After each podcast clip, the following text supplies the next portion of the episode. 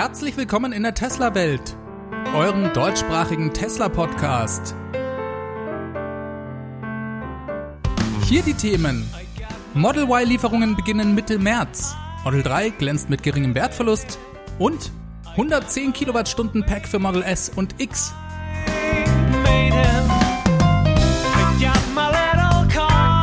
Mein Name ist David und dies ist die Folge 105.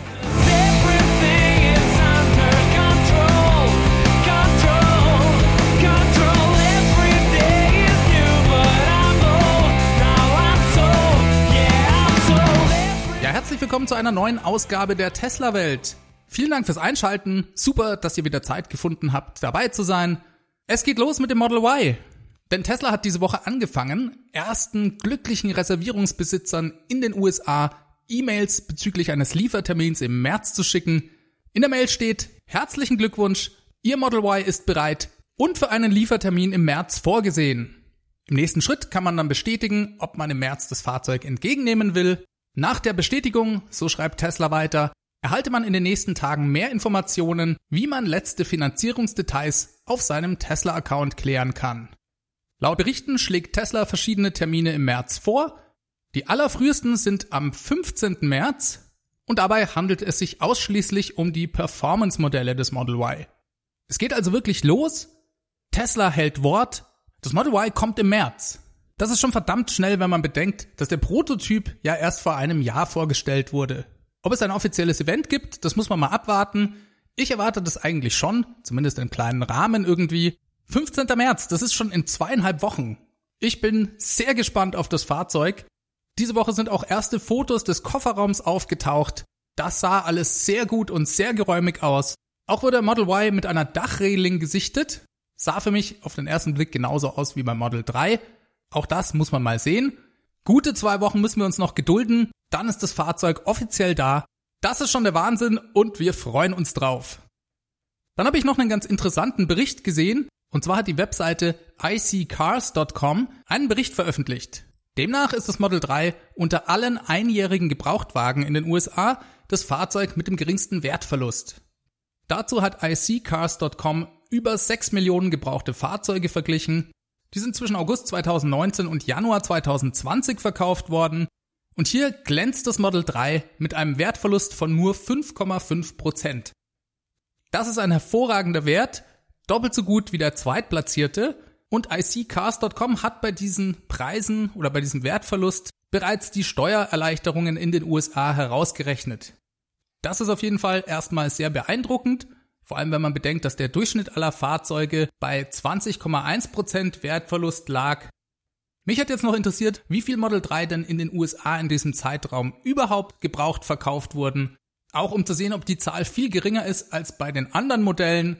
Dann könnte man noch ein bisschen genauer sehen, wie aussagekräftig diese Zahlen wirklich sind. Das Model 3 gibt's ja noch nicht allzu lange auf dem Markt. Daher finde ich es schon auch interessant, sich anzuschauen, wie groß denn der Gebrauchtmarkt dafür überhaupt ist.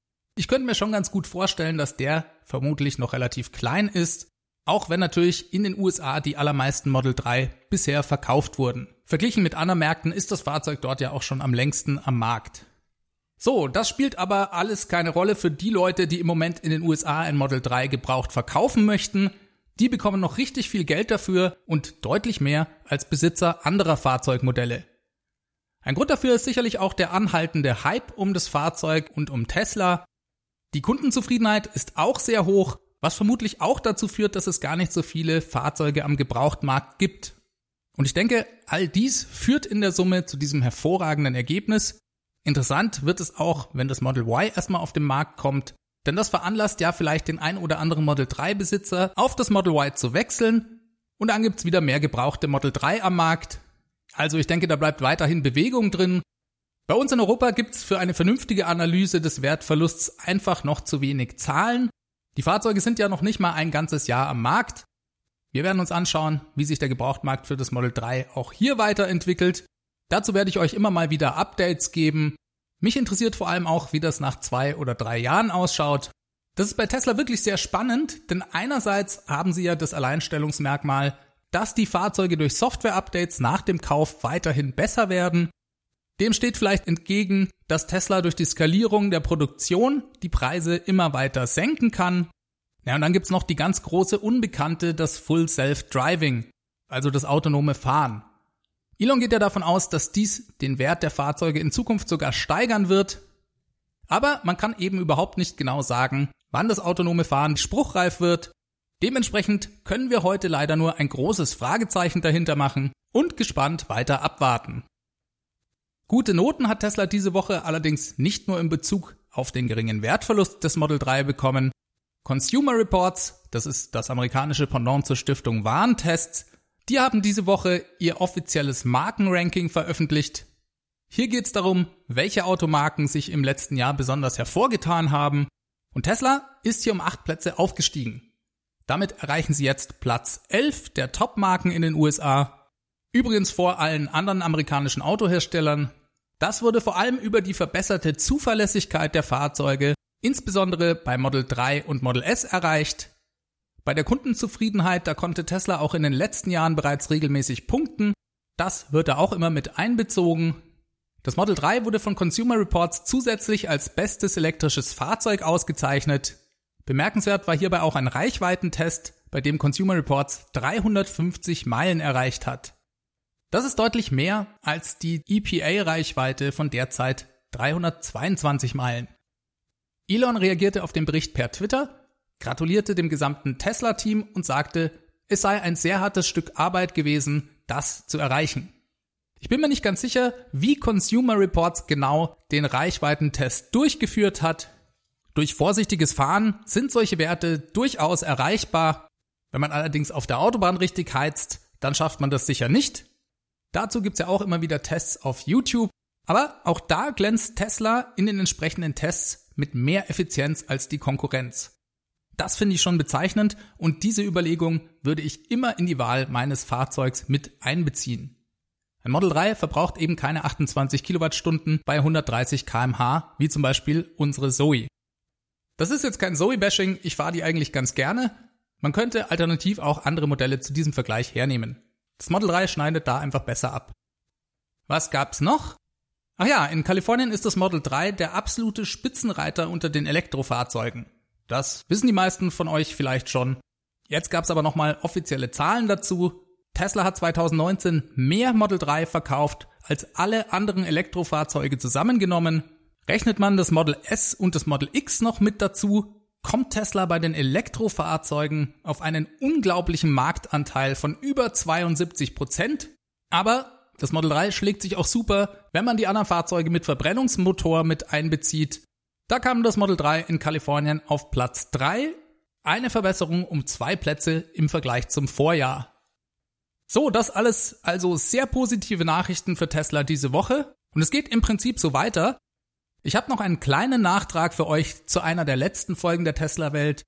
Da hatten wir über die Möglichkeit einer Gigafactory in Texas geredet. Und ich habe mich gefragt, wann und wie denn Tesla die erste Gigafactory, also das Werk in Nevada, weiter ausbauen könnte. Dazu gab es diese Woche News. Die kamen über den Blog Electrek. Dort gab es einen Bericht über ein neues Gebäude, das in den letzten paar Monaten aufgebaut wurde. Das ist auch richtig groß mit umgerechnet über 46.000 Quadratmetern. Interessanterweise ist das Gebäude aber nicht Teil des Hauptkomplexes an der Gigafactory 1, sondern es steht ein bisschen abseits. Da stehen jetzt, glaube ich, vier ungefähr gleich große Gebäude. Und eins davon ist anscheinend neu. Laut einer Quelle von Electric gehört das Gebäude Tesla und soll für die Produktion des Tesla Semi-Trucks vorgesehen sein dass der Semi-Truck eventuell in Nevada gebaut werden könnte. Auch darüber habe ich ja schon öfters an dieser Stelle spekuliert. Das macht meines Erachtens vor allem deswegen Sinn, da in Fremont überhaupt kein Platz mehr zur Verfügung steht. Zusätzlich werden für den Semi-Truck große Mengen an Batteriezellen benötigt, plus jeweils vier Model 3 Motoren. All dies wird in Nevada hergestellt. Es macht also auch logistisch Sinn, dass man den Semi-Truck hier vor Ort baut. Eine offizielle Bestätigung seitens Tesla gibt's hierfür allerdings nicht. Daher sind wir lieber etwas vorsichtig und betrachten das Ganze erstmal weiterhin als Gerücht. Trotzdem schön zu sehen, dass es auch in Nevada weiter vorangeht. Kommen wir mal von der Gigafactory 1 zur Gigafactory 4 und schauen nach Brandenburg. Da ging es diese Woche für Tesla ebenfalls erfreulich weiter. Am Donnerstagabend kippte das Oberverwaltungsgericht das Rodungsverbot. Und ich meine, ungefähr am Samstag waren dann bereits auch schon alle Bäume gefällt. Oder sollte ich vielleicht lieber sagen, der Rest der Plantage geerntet. Denn es handelte sich ja um einen Nutzwald, der wurde in einer Monokultur angebaut und wäre ohnehin auch ganz ohne Tesla in den nächsten Jahren sowieso abgeholzt worden. Ich glaube, Papiergewinnung war hier das Ziel. Ich finde, man muss sich selbstverständlich bei so einem Großvorhaben immer die Frage stellen, wie sich das auf die Umwelt auswirkt und wie man einen Schaden, den man zwangsläufig irgendwie immer anrichtet, minimieren oder optimieren kann. Es ist natürlich auch immer schade mit anzusehen, wenn durch den Menschen ein Stück Natur zerstört wird. Und da sollte man auch nicht abstreiten, dass so ein Vorhaben wie die Gigafactory selbstverständlich eine Auswirkung auf die Umwelt vor Ort hat. Ich habe allerdings den Eindruck, dass Tesla sich hier extrem Mühe gibt, sorgfältig mit diesen Umweltfragen umzugehen. Also erstens schaffen sie ja einen Ausgleich für die Rodung. Das wird auch keine zu industriellen Zwecken neue Monokultur, sondern Tesla plant einen Mischwald anzulegen. Dazu soll eine dreimal so große Fläche hochwertig aufgeforstet werden. Abgesehen davon müssen sie selbstverständlich alle geltenden Umweltauflagen erfüllen und ich habe sogar den Eindruck, dass Tesla bereit ist, in diesem Bereich noch mehr zu tun. Ich gebe euch ein Beispiel. Die beiden Organisationen, die den vorläufigen Rodungsstopp erwirkt hatten, das war ja einerseits die Grüne Liga aus Brandenburg und zunächst unabhängig davon ein Verein aus Bayern namens VLAB. Und die Grüne Liga, die hatte von Tesla wohl eine ganze Menge zusätzliche Umweltauflagen gefordert und Tesla einen Vergleich angeboten. Im Sinne von, wir ziehen unsere Beschwerde zurück, wenn ihr auf unsere Forderungen eingeht. Ja, und Tesla hat allen Forderungen zugestimmt und Ja und Amen zu allem gesagt, was die Grüne Liga angeführt hatte. Tesla war also umfangreich zur Kooperation bereit und wollte alle Zusatzmaßnahmen akzeptieren. Gescheitert ist der Vergleich dann trotzdem, weil zwei der vier Vorstandsvorsitzenden des bayerischen Vereins ihr Veto eingelegt haben. Daraus folge ich zwei Dinge. Erstens, Tesla ist bereit gewesen, besondere Zugeständnisse zu machen und sogar mehr für die Umwelt zu tun, als die brandenburgischen Behörden von Tesla fordern. Und zweitens, zumindest dem VLAB schien das komplett egal zu sein. Die waren einfach generell dagegen, egal welche Zugeständnisse Tesla auch machen wollte. Letzten Endes ist das Ganze jetzt vom Tisch. Das Gericht hat alle Einsprüche ein für alle Mal abgewiesen. Tesla durfte weiter arbeiten. Eine ziemliche Pleite für die Grüne Liga und den VLAB, würde ich sagen. Ich glaube, die Grüne Liga wird sich bei den Bayern bedanken, dass sie den von Tesla akzeptierten Vergleich abgelehnt haben. Ihre Forderungen bekommen sie jetzt nicht erfüllt. Tesla hat in jedem Fall den ersten Schritt zur Gigafactory 4 geschafft. Ich glaube, es wurde sich auch inzwischen auf einen finalen Kaufpreis für das Grundstück geeinigt. Da gab es ja noch dieses offene Gutachten. Ich kann euch den genauen Preis jetzt gar nicht sagen, aber er scheint nicht substanziell anders zu sein als die 41 Millionen Euro, die vorher bereits festgelegt wurden. So, dann darf ich diese Woche auch schon wieder über das Model S und das Model X berichten. Da haben wir in der letzten Ausgabe erst die Steigerung der Reichweite besprochen und hier sind diese Woche neue Informationen bezüglich eines größeren Battery Packs aufgetaucht. Darüber wird ja bereits seit langem spekuliert, insbesondere im Zusammenhang mit dem neuen Plaid-Antrieb. So, und da gibt es einen Tesla-Hacker namens Jason Hughes, der ist auf Twitter unter dem Account wk057 zu finden und der hat sich kürzlich nochmal die Software des Batteriemanagementsystems der Fahrzeuge genauer angeschaut. Darin fand er einen Hinweis auf ein neues Pack mit einer Größe von 109 Kilowattstunden Nettokapazität. Ja, und mit so einem Pack von, sagen wir mal, 110 Kilowattstunden brutto könnte das Model S dann locker die magische Grenze von 400 Meilen Reichweite durchbrechen. Wie ihr ja wisst, macht es mir sehr viel Spaß, über solche Dinge nachzudenken und zu spekulieren. Wollen wir das also mal spaßeshalber hier tun? Ich finde, es gab nämlich in der letzten Zeit mehrere so kleine Hinweise, über die es sich lohnt, mal zu diskutieren. Zum einen hat Elon Musk 2017 mal gesagt, dass in ein Model S oder ein Model X keine Packs jenseits der 100 Kilowattstunden passen würden. Dafür sei baulich einfach kein Platz. Nach so einer Aussage ist es selbstverständlich nur schlecht vorstellbar, wie Tesla für Model S und X richtig viel größere Packs, sagen wir mal mit 120 oder 150 oder vielleicht sogar auch 200 Kilowattstunden in den Fahrzeugen unterbringen will. Dagegen spricht ja auch, dass man hierfür entsprechend viel mehr Zellen bräuchte. Die sind ja immer noch der Flaschenhals und so viel mehr Reichweite braucht's ja auch eigentlich gar nicht. Wer von euch da draußen ein Model S fährt, der weiß das ganz genau. Die Reichweite ist bereits sehr, sehr komfortabel. Daher sind so viel größere Packs meiner Meinung nach auch gar nicht sinnvoll. Naja, und dann schrieb Elon ja letzte Woche noch in einem Tweet, dass beim neuen Plaid-Antrieb eine Reichweite ungefähr auf heutigem Niveau zu erwarten sei. Das wäre bei einem deutlich größeren Pack sicherlich auch anders. 110 Kilowattstunden? Das hingegen kann ich mir schon ganz gut vorstellen. Damit könnte man auf jeden Fall diese psychologisch wichtige Grenze von 400 Meilen überschreiten. Und die Frage ist, wie Tesla dahin kommt. Wie gesagt, vor zwei, drei Jahren sagte Elon, es gäbe eigentlich nicht mehr Platz im Auto. Die vermutlich einfachste Erklärung wäre, dass Tesla die Zellchemie über die Zeit verbessert hat und über eine höhere Energiedichte einfach mehr Kapazität auf gleichem Platz unterbringt. Allerdings hat Elon vor kurzem in einem Podcast-Interview bei The Third Row ein paar sehr interessante Dinge über die Zukunft der Batteriemodule gesagt. Die meisten von euch wissen das vermutlich. Die Batteriezellen in einem Battery Pack sind in mehreren Gruppen organisiert bzw. zusammengefasst. Diese Gruppen, das sind die sogenannten Module. Ein Battery Pack besteht also aus mehreren Modulen, in denen die Zellen stecken. Der Grund für diese Organisation hat vor allem einen Hintergrund. Früher gab es noch deutlich mehr technische Probleme mit einzelnen Zellen in den Packs. Und durch die Module, also diese kleinen Untergruppen, hatte Tesla die Möglichkeit, bei einem Defekt nicht das ganze Pack tauschen zu müssen, sondern man konnte einfach hergehen und einzelne Module austauschen. Jetzt ist man technisch allerdings sehr viel weiter. Die großen technischen Probleme aus den Roadster-Zeiten sind alle gelöst und die Module sind eigentlich inzwischen überflüssig. Bei Model 3 kann man diese sogar gar nicht mehr einzeln tauschen. Es macht also wenig Sinn, weiterhin Module überhaupt zu haben. Laut Elon habe man das bloß noch nicht auf die Reihe bekommen zu ändern. Bei kommenden Battery Pack Generationen werde man keine Module mehr haben.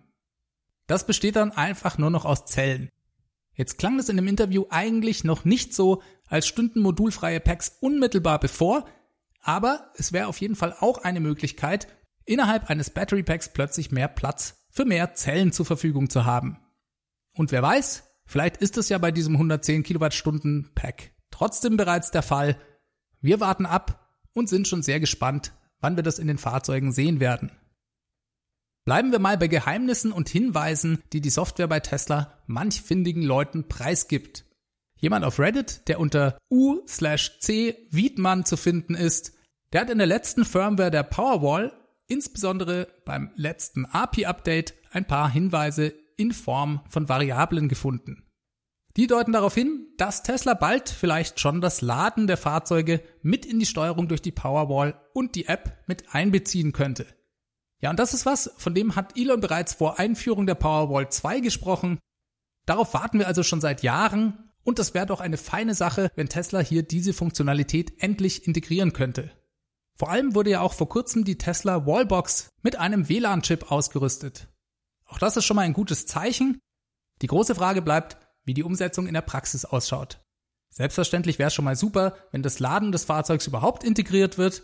Dann könnte man zum Beispiel steuern, ab wann überschüssige Energie von der Photovoltaik nicht mehr in die Powerwall oder ins Netz geht, sondern direkt ins Fahrzeug. Ja, und wenn wir noch ein bisschen rumspinnen und weiter träumen, dann wäre natürlich auch das Laden mit Gleichstrom direkt aus der Photovoltaik ins Fahrzeug denkbar. Dadurch könnte man die Verluste bei der Umwandlung des Gleichstroms in Wechselstrom einsparen. Und dann gibt es sicher noch eine ganze Reihe anderer Punkte, von denen man heute schon träumen könnte. Ich sage nur Vehicle to Home, also die Nutzung der Fahrzeugbatterie als Stromreserve für das Haus, wäre hier ein ganz großes anderes Thema. Und ich glaube, wir können uns da in Zukunft auf einiges einstellen von Tesla. Dass der Bereich Tesla Energy immer wichtiger wird, das hat Elon ja schon oft genug gesagt. Ich erinnere euch mal an den Q3 Earnings Call letzten Jahres. Da sagte Elon wortwörtlich, dass es Teslas übergreifende Strategie sei, ein weltweiter, riesiger Energieanbieter zu werden. Ich glaube, da geht die Reise auch hin. Genau wie alle Fahrzeuge bei Tesla sind auch die anderen Produkte, wie zum Beispiel das Solar Roof oder die Powerwall Connected Devices. Und für mich liegt es auf der Hand, dass Tesla diese Welten in Zukunft alle vernetzen wird und dadurch so eine Art globales, doch dezentrales Megakraftwerk aufbaut. Ja, soweit die Zukunftsträumereien für diese Woche. Ich hoffe, ihr hattet Spaß und schaltet nächsten Mittwoch wieder ein. Diese Folge wurde euch mit freundlicher Unterstützung des Tesla Owners Clubs Helvetia präsentiert. Und wie immer am Schluss meine Bitte an euch, Wenn euch der Podcast gefällt, dann unterstützt ihn doch bitte. Das könnt ihr tun, indem ihr auf www.teslawelt.de geht und euch mal meine Crowdfunding-Plattform anschaut. Des Weiteren könnt ihr den Podcast selbstverständlich auf iTunes oder in eurer Podcast-App bewerten. Dadurch pusht ihr ihn im Ranking und mir macht es Spaß, eure Kommentare zu lesen. Dann sage ich euch auch nochmal meinen Tesla Referral Code. Der Link dazu ist ts.la slash david 63148. Falls ihr Fragen, Anmerkungen, Beiträge oder sonstiges habt, schreibt mir doch einfach an feedback at teslawelt.de oder ruft die Tesla-Welt Hotline an. Die erreicht ihr unter der 0211 9763 2363. Da könnt ihr mir einfach eine Nachricht hinterlassen. Das finde ich auch immer besonders spannend. Ihr seid also dazu herzlich eingeladen. Bleibt mir euch eine super Woche zu wünschen. Wir hören uns nächsten Mittwoch. Macht es ganz gut. Bis dahin. Ciao, ciao.